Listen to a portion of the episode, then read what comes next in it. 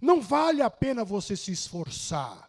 Sair no frio, sair no calor, depois de ter enfrentado o trânsito, depois de ter enfrentado o, o aglomerado das pessoas no metrô, ou no trem, ou no ônibus, ou qualquer coisa do tipo, não vale a pena. Então, para que você possa se achegar a Deus, para que você conheça Deus, o único quesito, segundo o escritor de Hebreus, no capítulo 11, verso número 6, é a fé.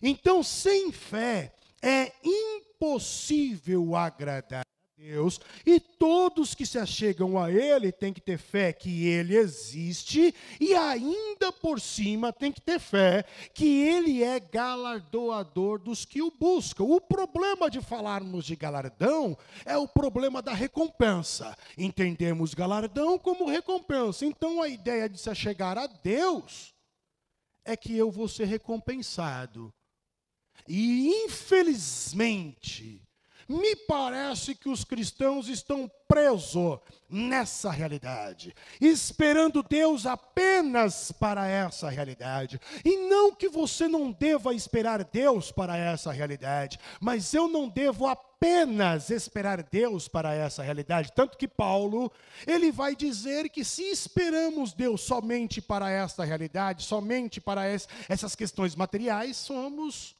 miseráveis. E ainda Paulo diz que somos os mais miseráveis dos homens.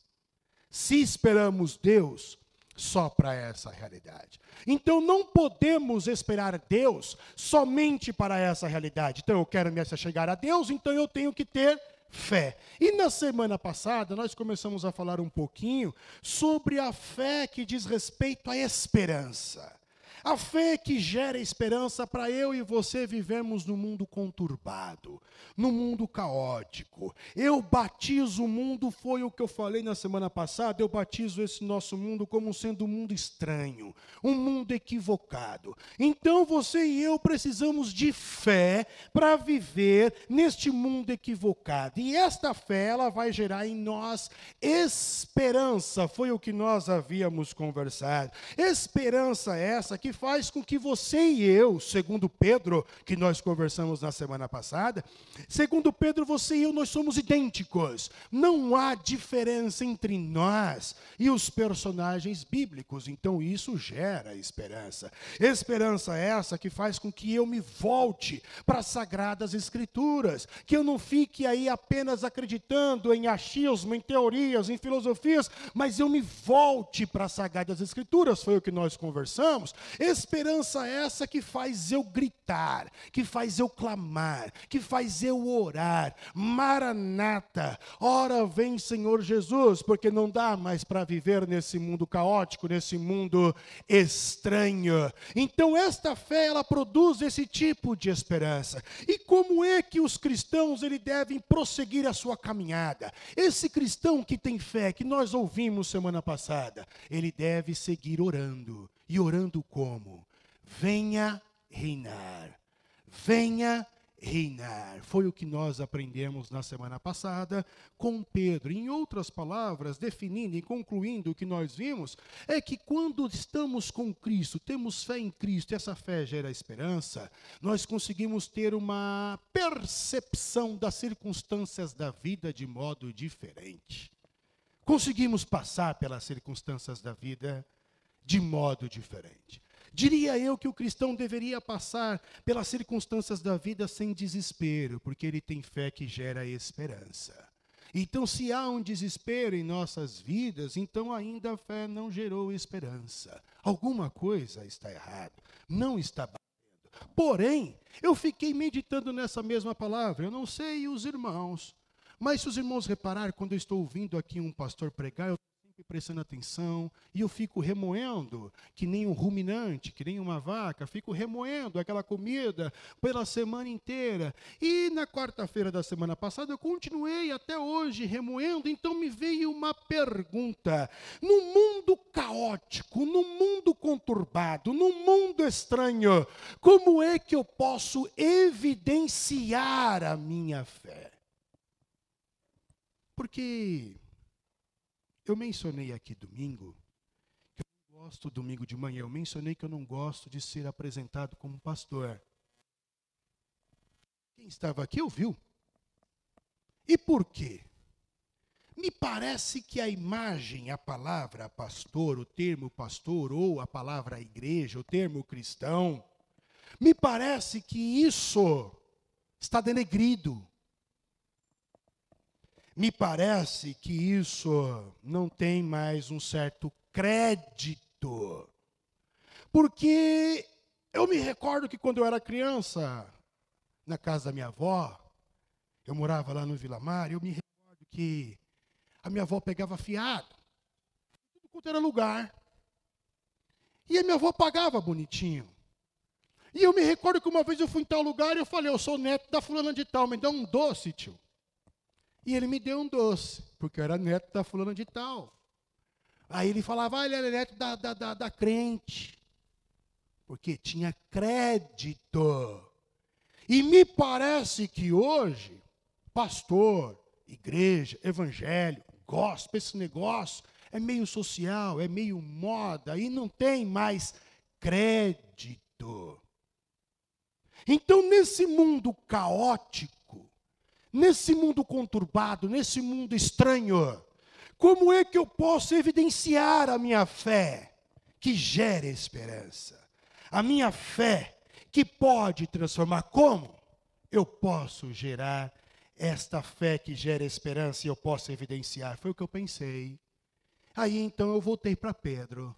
Eu falei, bem, se Pedro ele falou da fé que tem esperança no mundo conturbado, então eu voltei para as páginas de Pedro. E Pedro então ele começa a me dar algumas respostas. Então vamos voltar ao texto que nós lemos no começo. Segundo Pedro, capítulo 1, verso de número 16. Pedro diz assim, ó: "Porque não vos fizemos saber a virtude e a vinda de nosso Senhor Jesus Cristo, segundo fábulas artificialmente compostas, mas nós mesmo vimos a Sua Majestade, porquanto Ele recebeu de Deus Pai honra e glória, quando da magnífica glória lhe foi dirigida a seguinte voz: Este é o meu filho amado quem eu tenho, tenho prazer, e ouvimos esta voz dirigida do céu, estando nós com ele no Monte Santo. Nestes versículos, eu encontro a primeira lição que Pedro nos dá, nos ensina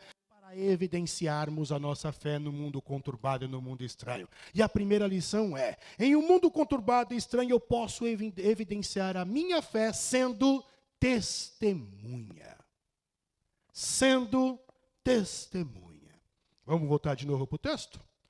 Porque não fizemos saber a virtude e a vida de nosso Senhor Jesus Cristo, segundo o quê? Fábulas. Artificialmente composta, mas nós mesmos vimos. O que Pedro está querendo dizer é o seguinte: os milagres de Jesus eu acompanhei todos, eu vi todos inclusive a sua ressurreição. Todos os ensinamentos de Jesus eu ouvi de camarote, VIP, sentado do lado. O que eu ouvi, o que eu vi, o que eu percebi, o que eu encontrei, o que eu comi, onde eu dormi com ele, onde eu acordei com ele, tudo eu vivi ao lado dele. O que eu estou falando dele, em nenhum momento foi algo que eu encontrei escrito em algum lugar. O que eu estou falando dele é o que eu mesmo vi. Quando estávamos no Monte Santo, no Monte da Transfiguração. Eu vi o seu corpo transformar, eu vi o seu, as suas roupas ficarem incandescentes, eu presenciei, os meus ouvidos, que um dia a terra irá de comer, ouviram a voz do Pai, forte que nem trovão. Eu ouvi este é o meu filho amado em quem eu tenho prazer. Como é que eu posso evidenciar a minha fé no mundo caótico, conturbado, no mundo equivocado, controverso? Como? Sendo testemunha. A pergunta é: o que é a testemunha? A testemunha é aquela que presenciou um fato E todo fato é real. Não existe essa ideia de fatos reais. Se é real, é fato. Se é fato, é real. Não existe isso baseado em fatos reais. Se é fato, é real. Não existe fato mitológico. Não existe fato de fábula. Todo fato é real. Então, quando nós estamos falando de testemunha, a testemunha é aquela que presenciou algo. E Pedro, ele presenciou tudo. Quando vamos para Atos, capítulo de número 1, verso de número 8, Jesus diz assim: mas recebereis virtude, poder, autoridade do Espírito Santo, que há de vir sobre vós, Lagoinha São Miguel Paulista, e ser-me-eis testemunhas, tanto em São Miguel como em toda São Paulo capital, como também São Paulo estado e até os confins da terra. Vocês vão ser testemunha vocês estão presenciando algo. Como, por exemplo, vocês estão vendo uma igreja que nasceu na garagem, com a família da minha mãe, a minha família e alguns membros da família da minha esposa, alguns amigos. E hoje estamos onde estamos, fazendo o que estamos fazendo. Vocês estão vendo, isso é ser testemunha. Paulo, quando ele faz a defesa em Atos capítulo 32, verso de número 20, Paulo ele fala que Estevão era testemunha de Cristo. Quando Paulo também faz a sua defesa perante o rei Agripa, lá em Atos 26, 16, olha o que que Paulo ele escreve, lembrando que Cristo tinha falado dele para ele, mas levanta-te e põe-te sobre os teus pés, porque te apareci por isto, para te pôr por ministro e por testemunha, tanto das coisas que tem visto, como das que te aparecerei ainda. Então, estamos só no começo, vocês estão testemunhando parte do que Deus vai fazer através da nossa vida em São Miguel Paulista. Quem é testemunha? É aquele que presenciou. E Deus nos chamou para sermos testemunhas. Então, quando eu olho para a Bíblia Sagrada, principalmente para o Velho Testamento, você vai encontrar aquela expressão: o Deus de Abraão, o Deus de Isaac, o Deus de Jacó. O que, que isso significa? Significa que Deus, Ele é Deus de feitos. E os personagens, Abraão, Isaac e Jacó foram testemunhas dos grandes feitos de Deus quando não havia nada escrito acerca de Deus. E como é que isso então funciona para mim, pastor Rodrigo? Eu não estou entendendo. Como é que eu posso evidenciar a minha fé sendo testemunha? Como é que isso funciona para mim? Bem, eu não posso falar de você, só posso falar de mim. Estou falando de mim, enquanto falar de mim, você vai pensando como se fosse você. O pastor Rodrigo, por exemplo, é testemunha de que Deus cura ainda hoje. Eu fui curado por Deus da sinusite. Eu fui curado por Deus de uma gastrite crônica. Eu presenciei Deus curar a minha esposa o seu ouvido com apenas um sopro e uma oração. E todas as vezes que ela vai no otorrino, o cara fala, tem um furo aí no, no, teu ouvido, tem um furo no teu tímpano, aí você não ouve quase nada, né? Não, pelo contrário, eu ouço muito. Eu sou testemunha de um livramento de Deus. Era para eu não ter o braço esquerdo. Deus me livrou de ter um membro amputado. O médico falou que estava condenado, tinha que cortar. Eu sou testemunha de uma ferida que havia, na verdade, uma infecção, não sei, inflamação no ouvido da minha irmã quando ela era criança. E o médico também já havia dado diagnóstico de condenação. Não tem cura e Deus curou. Eu sou testemunha, inclusive, de um dente que nasceu na minha irmã, que eu estou lembrando agora, que nasceu aqui atrás, no céu da boca. No outro dia ele estava no lugar. Eu sou testemunha de uma ferida que havia na cabeça do meu irmão, que o médico também diagnosticou, dizendo que não tem cura, e ele está curado, está aqui na minha frente gravando essa mensagem. Eu sou testemunha de grandes feitos de Deus em relação à cura. Sou testemunha de alguns milagres, como por exemplo, eu sou testemunha da promessa de Deus cumprida. Esta igreja Deus me prometeu quando eu tinha oito anos de idade.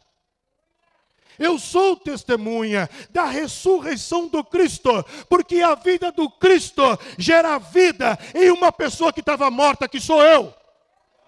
Eu vivo, porque Cristo vive em mim. Então eu sou testemunha. Então, como é que eu posso evidenciar a minha fé no mundo estranho, conturbado, caótico, ruim de se viver, chato? Sendo testemunha. Então, quando eu falo, quando a Bíblia diz assim, Deus é Deus de Abraão, de Isaac e Jacó, de fato, Deus é Deus de Abraão, de Isaac e Jacó, mas Deus também é, é Deus do Rodrigo. Aí tu fala, pastor, tu é arrogante, não é não? Tu é soberbo, não é não? Irmão, me perdoe. Semana passada nós aprendemos com Pedro, na quarta-feira passada, que nós somos iguais aos personagens bíblicos. Então, sim, Deus é Deus de Abraão, de Isaac e Jacó, e é Deus do Rodrigo, e é Deus teu também. É Deus nosso. Então eu posso fazer um Deus é Deus de Abraão, Deus é Deus de Isaac, Deus é Deus de Jacó e Deus é Deus do Rodrigo. E Deus é Deus da Lagoinha São Miguel Paulista, sim. Então minha pergunta para você é: o que é que você tem que começar a testemunhar para que as pessoas possam começar a vivenciar Deus de fato? O que? Porque Deus não quer ninguém papagaio. Só repetindo o que o outro fala só repetindo as experiências dos outros. E a tua? E o teu testemunho? O que foi que Deus fez na tua vida? O que, o que a ressurreição do Cristo fez na tua vida? Se não fez nada, então tu não aceitou Jesus. Porque não existe esse negócio de Deus fazer algo melhor. Mas se existisse, o que Deus faz melhor é transformar. Não existe esse negócio de, de, de Deus fazer algo melhor, porque tudo que ele faz é bom. Ele mesmo inspirou Moisés a escrever isso. Tudo que ele faz é bom. Mas se eu fosse caracterizar algo que fosse melhor, para mim o que Deus faz melhor é mudar. Então não tem como o meu braço esquerdo não mudar quando eu entreguei a minha vida a Jesus. Não tem como a minha língua não mudar quando eu entreguei a minha vida a Jesus. Não tem como eu não conseguir um controle sobre os meus pensamentos quando eu entreguei a minha vida a Jesus, porque Ele muda, Ele transforma, Ele transforma a água em vinho, isso é vida. Não tinha cor, agora tem. Não tinha sabor, agora tem. Era insípida, agora não é mais. Agora não é mais. Não tinha cheiro. Agora tem, porque Paulo escreveu que eu exalo o cheiro, o perfume do Cristo. Até brinquei com os irmãos aqui uma vez, quando nós estávamos falando sobre o Evangelho. O Evangelho puro e simples de Jesus. O parfum de Cristo. É o que a gente usa. É o perfume do Cristo. Não tem essa. A nossa vida era uma água. Agora é vinho. É sinônimo de alegria. É sinônimo de festa. Então não tem como Cristo entrar na vida e não mudar. Não mudar. Não tem como. Ok. Amém. É isso aí. Agora vamos lá. Como é que eu posso evidenciar a minha fé no mundo estranho, caótico? esquisito. Pedro, ele continua respondendo no verso de número 19, e ele diz: E temos muito firme a palavra dos profetas, a qual bem fazeis em estar atentos. Olha aí que a pastora Ângela falou. A qual bem fazeis em estar atentos, porque possa ser que o pastor Rodrigo te pegue de surpresa. Como a uma luz que alumia um lugar escuro até que o dia amanheça, e a estrela da alva apareça em vossos corações, sabendo primeiramente isto, que nenhuma profecia da Escritura é de particular interpretação, porque a profecia nunca foi produzida por vontade de homem algum, mas os homens santos de Deus falaram, inspirados pelo Espírito Santo. Então vamos lá, vamos entender o que, que Pedro está querendo dizer. Pergunta: como eu posso evidenciar a minha fé no mundo estranho? Resposta: nós podemos evidenciar a nossa fé através de outra voz. Que voz?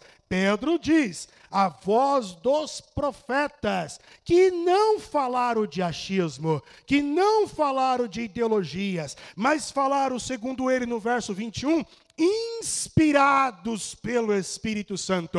Em outra palavra, Pedro está dizendo assim: que podemos evidenciar a nossa fé no mundo estranho pela palavra de Deus, que seria outra voz. Ou seja, a primeira voz é o meu testemunho.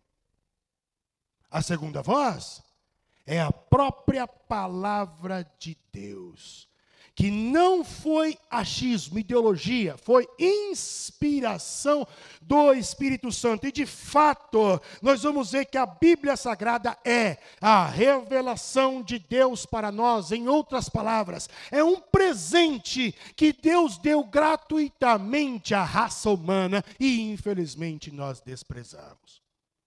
Se nós fôssemos olhar para os profetas, tudo que eles falaram acerca do Cristo cumpriu à risca. Nada ficou que não se cumpriu. Aquilo que eles falaram do Cristo se cumpriu acerca da primeira vinda, se cumpriu à risca. Se fôssemos levar para o campo da ciência, historiadores e arqueólogos já comprovaram nomes de pessoas, nomes de cidades a Bíblia demonstra, porque até 1948, se não me foge a memória, o único livro histórico Bíblia. E os arqueólogos, depois com as escavações, os historiadores comprovaram nomes de personagens em nomes de cidades. Inclusive, acharam tábuas que faziam benção e até mesmo restos da cidade. Então está comprovado cientificamente a parte histórica. Mas quando também pegamos milagres, a ciência também comprova e também achou. Por exemplo, a chuva em Sodoma e Gomorra, de enxofre. A ciência, os historiadores, os arqueólogos já acharam o lugar. Ainda há lá os vestígios de uma chuva de fogo. Quando falamos de dilúvio, a ciência também comprova. Então, tudo que está escrito na Bíblia Sagrada é real. Aí, se mesmo não tivesse sido comprovado pela, pela ciência o que eu estou mencionando, ainda assim, a palavra de Deus no mundo aí é a palavra de Deus. Se nada tivesse sido achado, se nada tivesse sido falado, ainda assim, Deus não muda e Deus continua sendo Deus. E mesmo assim, eu não precisaria de nada comprobatório, porque eu acredito e ponto. Isso é fé. Mas a palavra de Deus, ela se cumpre. Aí, do mesmo jeito que no primeiro item, como isso funciona na minha vida de modo prático? Evidenciar a minha fé no mundo estranho de modo prático. Bem, eu acredito nas circunstâncias da nossa vida, nas coisas da vida, acredito que é quando a gente passa a viver e aplicar a palavra de Deus. Vou te dar um exemplo. Meu filho e eu, meus filhos e eu, nós temos um momento. O momento que nós mais gostamos de todos os nossos momentos é quando a gente está assistindo ali desenho, um filme, uma série, é um anime, é de herói, não importa, mas a gente está assistindo alguma coisa juntos. Né? É o nosso melhor momento, os meus filhos e eu. E de vez em quando eu estou ali e eu estou brisando estou assistindo e, E aí os versículos da Bíblia, vendo aquela cena no filme, vendo aquela, aquele desenho japonês, e aí começa a vir os versículos na Bíblia, como por exemplo o desenho, o anime Demon Slayer, e aí começa a vir, eu começo a comparar a cena que está ali com os versículos bíblicos, e aí eu pauso a série, o filme, falo, Daniel, Lucas, ó, presta atenção aqui no Pai, ó, isso aqui que está acontecendo, ó, isso aqui é assim, filosoficamente pode ser assim, os caras estão mostrando assim, mas na Bíblia, olha só que interessante, olha, até parece que isso aí até é de cristão, mas não é, mas até parece. E olha aqui ó, o versículo bíblico, e o que a Bíblia diz? Aí eu começo a aplicar. Aí você vai corrigir, aconselhar alguém. Aí você não vai falar somente do seu conteúdo acadêmico, conhecimento adquirido. Você vai falar, não, das histórias da Bíblia. Aí você começa, não, porque a Bíblia é sagrada. Fulano de Tal, quando ele viveu algo parecido que você está vivendo, ele venceu desta forma, ele agiu desta forma, então eu acho que você está errado, ou eu acho que você deve. Ó, oh, nas circunstâncias da vida, no cotidiano, é por isso que eu falo para os irmãos que crente é místico, que fica lidando com Deus como se Deus estivesse longe. Deus está aqui, na nossa rotina, no nosso cotidiano, vivendo conosco o que nós vivemos, o que estamos vivendo e presenciando. Então você aplica nas coisas da vida a palavra, e todas as vezes que eu falo da palavra de Deus, primeiro, eu estou falando do que está cheio no meu coração. E segundo, eu estou demonstrando fé em cima daquilo que eu estou falando. Então é mais um testemunho, é mais uma evidência. Evidenciar é isso, é revelar, é manifestar, é apresentar, é deixar claro, porque às vezes não está claro, mas quando você evidencia, você manifesta de um modo didático, entendível, e todos passam a compreender. Isso é evidência. Então, como eu devo evidenciar a minha fé em um, múltiplo, em um mundo estranho, aplicando a palavra de Deus na minha rotina, aplicando a palavra de Deus na minha vida. Então, vou concluir, vou começar a mudar aqui o meu jargão. Concluindo, estava manjado já, né, mano? Esse negócio de minha oração já não cola mais. Todo mundo já percebeu. Concluindo o, a nossa reflexão, eu acho que o mundo não precisa mais de teoria. O nosso mundo é um mundo teórico. Nosso mundo é, é um mundo onde há muitas vozes, onde há muita teoria. O mundo está cheio de teoria. Eu não acho que o mundo precisa mais de teoria. É muita gente que é tudo, que entende de tudo. E às vezes de fato é, e às vezes de fato entende. É muita gente falando. Você não consegue, você não sabe nem quem mais você segue. Não dá mais. Porque hoje todo mundo é blogueiro, é youtuber, hoje todo mundo é tudo. Hoje todo mundo é PhD em tudo. É, são muitas vozes. Mas eu acho que o mundo não precisa mais de teoria. Eu acho que o mundo precisa de praxis. E o que, que é a praxis? É a prática. Aplicando a praxis no mundo religioso, mais especificamente no mundo cristão, é a prática da palavra em fé que gera esperança, que mostra, que revela, que evidencia, que torna-se para que o outro possa ouvir, porque teoria todo mundo tem. Então, sim, a minha oração é que você e eu sejamos praticantes desta palavra para evidenciar a verdadeira fé. Que Deus nos abençoe. Amém.